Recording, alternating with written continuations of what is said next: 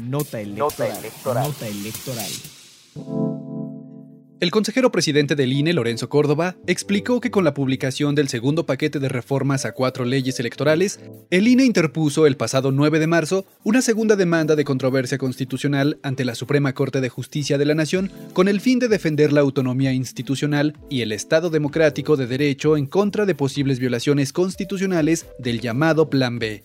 En un mensaje en sus redes sociales, explicó que la demanda se estructura en cuatro ejes. Con lo cual el instituto no solo defiende su autonomía, sino el Estado democrático de derecho establecido en la Carta Magna en contra de la constelación de violaciones constitucionales los ejes de esa controversia son cuatro. Primero, la violación al debido proceso legislativo cometidas por la Cámara de Diputados y por el Senado en la aprobación de esta reforma. Segundo, la vulneración de la autonomía y de la independencia del INE por parte de los poderes legislativo y ejecutivo. Tercero, la vulneración de las condiciones de la equidad en la competencia política que nos ha permitido hasta ahora tener elecciones libres y auténticas. Y cuarto, la grave afectación de los derechos laborales del personal del INE, tanto del Servicio Profesional Electoral como de la rama administrativa que esta reforma supone consideró que la reciente reforma a las leyes electorales pone en riesgo los cinco pilares del sistema electoral. Son la autonomía e independencia de las autoridades electorales, el Servicio Profesional Electoral Nacional,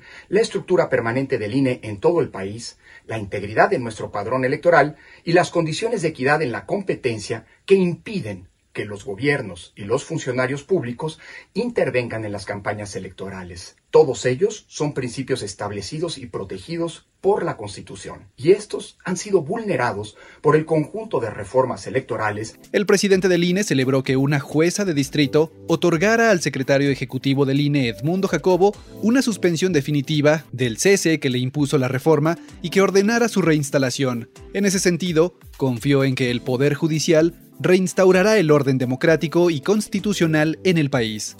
Conoce más en centralelectoral.ine.mx. Nota electoral. Nota electoral. Nota electoral. Central Electoral.